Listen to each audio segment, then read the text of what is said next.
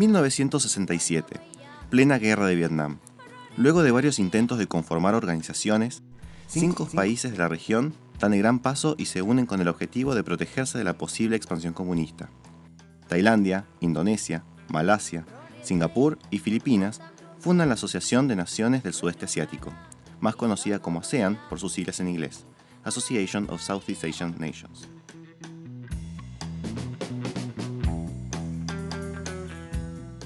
Con el correr del tiempo, y sobre todo con el fin del bloque comunista, los restantes países se fueron integrando.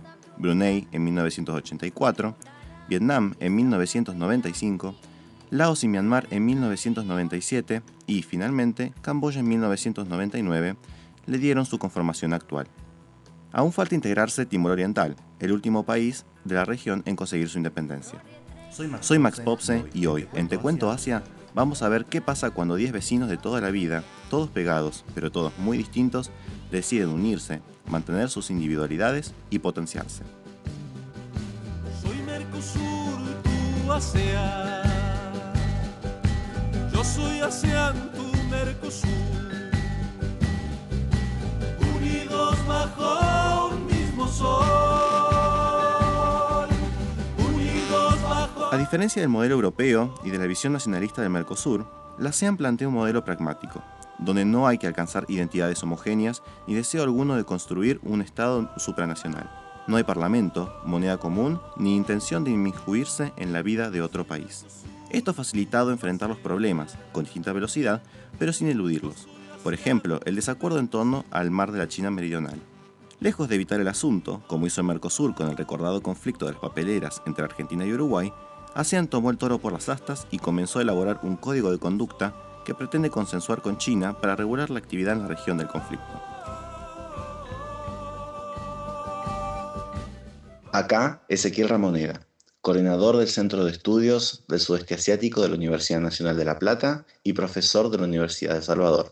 La ASEAN es la principal organización regional en el sudeste asiático que abarca 10 países. Formalmente la ASEAN trata de consensuar posiciones, de alguna manera llevar las negociaciones, pero al no estar involucrados todos los países de la ASEAN, ahí, genera un, no sé si genera un conflicto, o sea, genera tensiones hacia adentro de la organización. Porque hay países que tienen intereses claramente involucrados, como el caso fundamentalmente de, Vietnam. Hay países que, como el caso de, la, de Camboya o Laos, prefieren negociar el apoyo a China a, a favor de inversiones o favores comerciales. Entonces, digamos, eso genera tensiones dentro de la, de la asociación. O sea, hoy por hoy la asociación eh, se instrumenta más bien como un ámbito de negociación, de, de, de, diplomacia, pero sin tomar una postura claramente en común. Esa ha sido una de las grandes dificultades de la asociación de establecer, digamos, eh, afirmaciones o declaraciones o resoluciones claras eh, que lleven, digamos, que reúnan la posición de todos los países. En ese sentido, hoy, hoy ASEAN es, tratan ya las negociaciones, tratan de mantener el consenso, eh, que no estalle un conflicto fundamentalmente, digamos, más bien de una medida más bien de contención del rol de la ASEAN, pero no mucho más hasta este momento.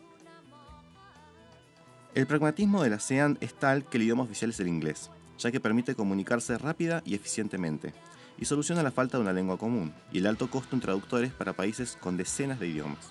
ASEAN agrupa una población que asciende a casi 650 millones de personas. Para tener una idea, los países del Mercosur sumados no llegan a los 300 millones. Por ello, cuando los países asiáticos comenzaron a avanzar con decisión en la conformación de un área de libre comercio, los ojos del mundo comenzaron a posarse en estos países, que ya habían adquirido notoriedad como parte de los nuevos tigres asiáticos. Hablamos con Alfredo Amigorena, vicepresidente de la Cámara de Comercio Mercosur-ASEAN.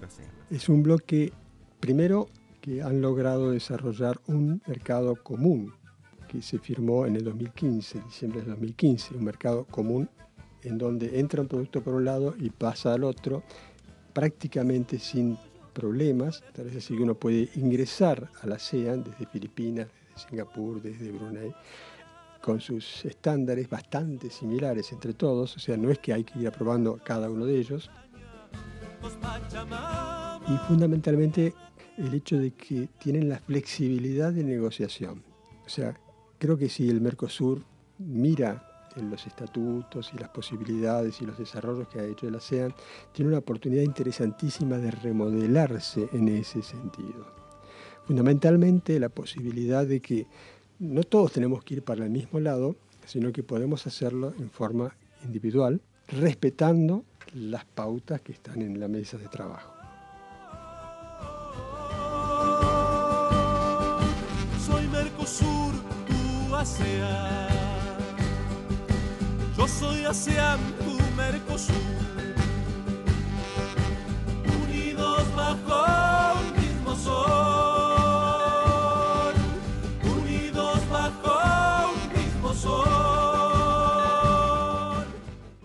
ASEAN alcanzó muy rápido sus objetivos iniciales. Para 1990 ya no buscaban fomentar la industrialización del bloque, sino aumentar drásticamente la magnitud de la inversión extranjera directa que recibían. Si bien la crisis asiática de 1997 fue un golpe duro, también aportó a que el grupo de países aumentara el peso de ASEAN en la planificación de la integración económica y a que mejoraran significativamente las instituciones nacionales, para que el clima de negocios fuera cada vez más propicio. El comercio intrarregional del bloque no ha parado de crecer desde entonces, aunque últimamente se ha reducido. Esto se explica por la creciente presencia de China en el comercio exterior de la ASEAN. Pero entre los ítems positivos se puede señalar que mientras décadas atrás el comercio se constituía mayormente por bienes agrícolas, en la actualidad posee un componente más importante de manufacturas, y se registran importantes encadenamientos productivos entre los miembros. ASEAN nació para resolver problemas políticos concretos, y luego fue expandiendo su accionar para ir convirtiéndose en un organismo de cooperación regional que permita potenciar el crecimiento económico de sus integrantes. Esto les permitió convertirse en un polo de poder, que comenzó a integrar con acuerdos denominados ASEAN más a otros países. Es decir, la asociación hace acuerdos con otras grandes economías asiáticas, como China, Japón, Corea del Sur, India y Australia. Un paso clave en este sentido fue la firma del Acuerdo de Asociación Transpacífico, conocido como TPP, por algunos de los países de ASEAN, con otros en la cuenca del Pacífico, que incluían Estados Unidos, México, Perú o Chile, entre otros. Aquí, Andrea Guadalupe, directora de Relaciones Internacionales y Desarrollo de Negocios de la Cámara de Comercio Mercosur-ASEAN. Eh, hemos hecho ya varias misiones comerciales, eh, por supuesto desde Mercosur a esta región, pero bueno, la más reciente es la de octubre del 2018, que vale la pena mencionar que nos acompañaron 23 empresarios y empresarias, no solo de Argentina, sino de Uruguay, Paraguay y Brasil. Yo creo que es la primera vez que hay una, misión comercial en la cual participan representantes de varios países de Mercosur. Bueno, fue una misión comercial muy interesante, con, decía, 23 empresarios que mayormente pertenecen al sector agronegocios, ¿no? que digamos es uno de los fuertes de nuestra región.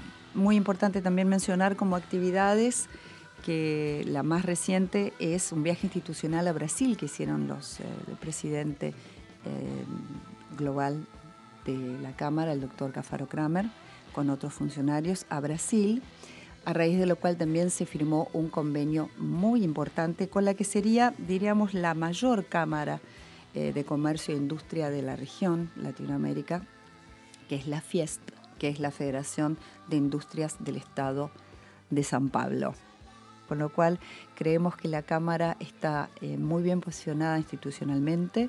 Por supuesto también tenemos muchos convenios firmados con los principales eh, países donde tenemos presencia, eh, firmados con Singapur, Indonesia, Filipinas, Myanmar, Vietnam y Malasia. Durante la gestión de Obama y su política del pivote hacia Asia, la presencia norteamericana fue constante y de alto nivel. La estrategia era poner un dique a las aspiraciones chinas en la región. En este equilibrio inestable, ASEAN encontró un lugar intermedio para moverse con inteligencia, y sus países miembros terminaron una década con muy buenos resultados de crecimiento y desarrollo. Todo esto cambió con la administración Trump. Su primera medida fue retirar a los Estados Unidos del TPP, y también abandonar el apoyo que venía sosteniendo a varios de los gobiernos de la región. Esto además coincidió con la consolidación de Xi Jinping en China, y el impactante avance de su preciado proyecto conocido como la Iniciativa de la Franja y la Ruta de la Seda, que viene acompañada de una significativa capacidad de financiamiento y que tuvo un impacto decisivo en los países de la región. Mientras los Estados Unidos retrocedían, China no hizo más que avanzar, y los países de ASEAN no tuvieron más remedio que acercarse al gigante asiático, al punto que hoy es el principal socio comercial de la mayoría de los países de la región. Pero la noticia más impactante del año fue el anuncio, en la última reunión de ASEAN, de la firma de un nuevo acuerdo llamado Asociación Económica Interregional por parte de los 10 países de ASEAN más Australia, Corea del Sur, China, Japón y Nueva Zelanda, en lo que será la mayor zona de libre comercio del mundo. La desaceleración producida en toda la región por la guerra comercial entre Estados Unidos y China estimuló la firma del acuerdo, pero aún más lo hicieron las señales que se repiten desde Estados Unidos sobre el escaso interés que existe en la región. Él es Padecho Tikunchon, licenciado en Ciencias Políticas de la Universidad de Thammasat, Tailandia, y maestrando en Integración de Procesos Regionales en la Universidad de Buenos Aires. Da su visión sobre la relación entre el Mercosur y la ASEAN. Mercosur debe buscar su propio camino, pero lo que puede ver en ASEAN es que ASEAN tiene una institución formal muy, muy flexible, muy, muy baja a nivel de institucionalidad eh, formal o el nivel de legalismo. Y esto en realidad permite que cada país tiene como cierta margen de autonomía para hacer lo que eh, compatible con su interés, pero también pueden eh, permitir que todos estén juntos. Y en Mercosur, cada país también tiene su diferencia de interés, pero con la estructura bastante rígida oficialmente. Entonces, eh, esto hace que Mercosur tenía que flexibilizar después de firmar un acuerdo y al final su avance es menos que esperaron porque eh, su, su, acuerdo o su estructura es demasiado rígida para acomodar uh, diferentes intereses. ¿Esta flexibilidad que permite que ASEAN funcione es algo propio de la cultura asiática o también se podría replicar acá? Uh, en realidad muchos académicos dicen que es como ASEAN Way, que es como tomar decisión por consenso, la informalidad y la no, uh, negociación no, no conflictiva es, uh, puede decir que sí es propia de cultura asiática o más específicamente es cultura de la diplomacia desde uh, hace mil de años. Pero también no es algo exclusivo de Asia en realidad, porque también en Mercosur tiene como lo que se llama interpresidencialismo, que es también un tipo de informalidad entre los jefes de Estado. Esto también uh, en realidad algo parecido ten, tenemos en común. ¿Qué experiencias, además de la Way, podría enseñar ASEAN al Mercosur? Uh, yo diría que hay que establecer como meta para el futuro, no importa si cumple o no, pero es, es importante que todos los países tienen una meta o eh, objetivo en común, aunque no todos siguen o llegan al mismo tiempo, uh, puede haber, haber como uh, multivelocidad, pero es importante que todos tienen mis, misma imagen, misma visión y quieren llegar a una meta en común. Uh, puede ser amplio, puede ser lento y puede haber como retroceso, pero es importante que todos quieren llegar a un, un, un, plan en común y es importante que Mercosur tenga como un plan integral o un plan maestro para mediano y largo plazo.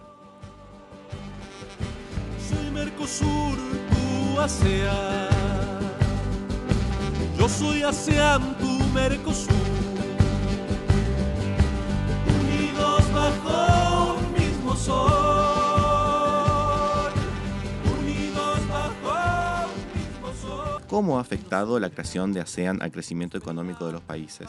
Uh, la economía de ASEAN en realidad se basa a partir de los años 80 se basa en la exportación porque el mercado interno y el mercado regional es demasiado chico para crecimiento de, de, de economía. Entonces el mercado de ASEAN es un mercado global y siempre mira hacia afuera.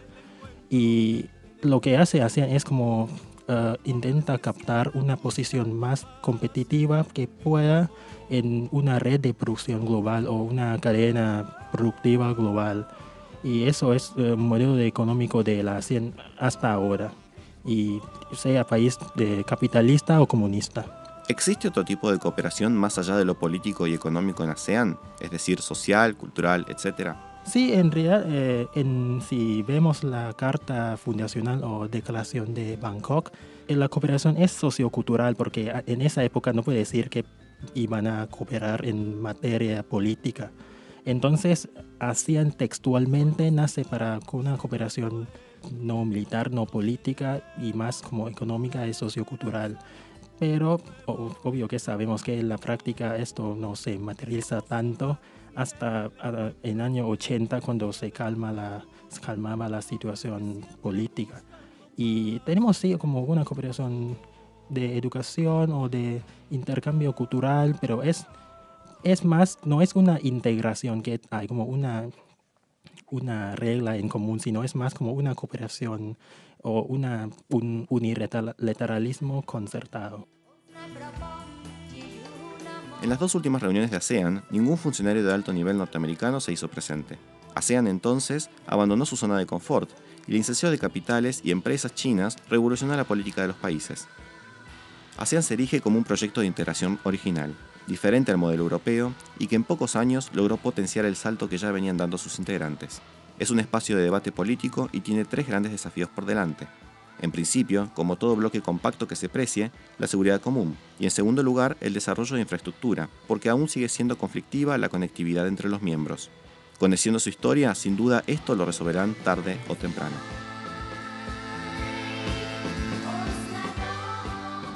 El tercer y más vital desafío, sin embargo, es el de la democracia y los derechos humanos, una asignatura pendiente que ASEAN se ha comprometido a mejorar. Fernando, ¿cómo ves a estos desafíos en el futuro de ASEAN? Lo primero que hay que decir es que eh, ASEAN tiene futuro. Eh, antes de hablar de sus desafíos, eh, no es un espacio de integración que mire para atrás, sino que tiene desafíos y tiene posibilidades hacia adelante. En el Mercosur y la Unión Europea eso está en discusión todavía. Y también plantea, frente a estos dos modelos clásicos, sobre todo el de la Unión Europea, plantea un nuevo modelo. Esto no quiere decir que no tenga problemas por delante, que no tenga desafíos que cumplimentar. Yo diría que de los desafíos eh, antes mencionados podemos empezar con el tema eh, de la seguridad, por ejemplo. Efectivamente, eh, la zona del sudeste asiático es una zona repleta de, violencias de diferentes formas, el crimen organizado, de ejércitos irregulares, incluso de los mismos estados nacionales. Entonces, en primer lugar, hay, que eh, trabajar esos temas de la violencia, sobre todo en las zonas fronterizas. Y creo que esto ASEAN tiene un, gran desafío por delante.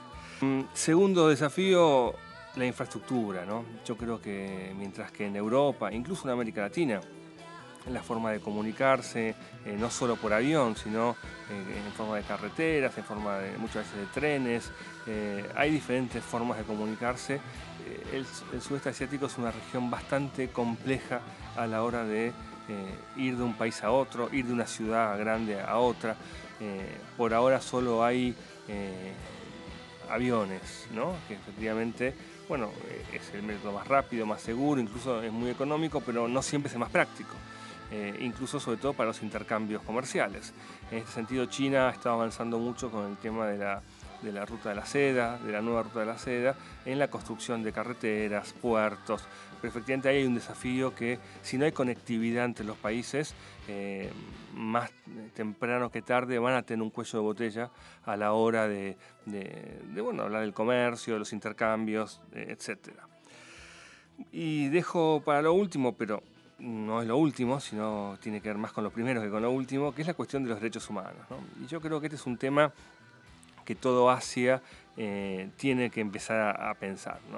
Los derechos humanos no son los derechos humanos de los occidentales, no es una política occidental, que además sabemos que en Occidente tampoco se, cumple a rajatabla los derechos humanos son para todos los humanos del planeta. Y en este sentido ASEAN tiene la oportunidad de convertirse en un espacio eh, que empiece a avanzar en los derechos civiles, políticos, de las mujeres, de las minorías, que en varios países de la región son muy necesarios. Así que para cerrar yo diría que hay mucho por, por esperar de ASEAN, han avanzado mucho, hay resultados concretos, pero todavía es más lo que esperamos de ellos.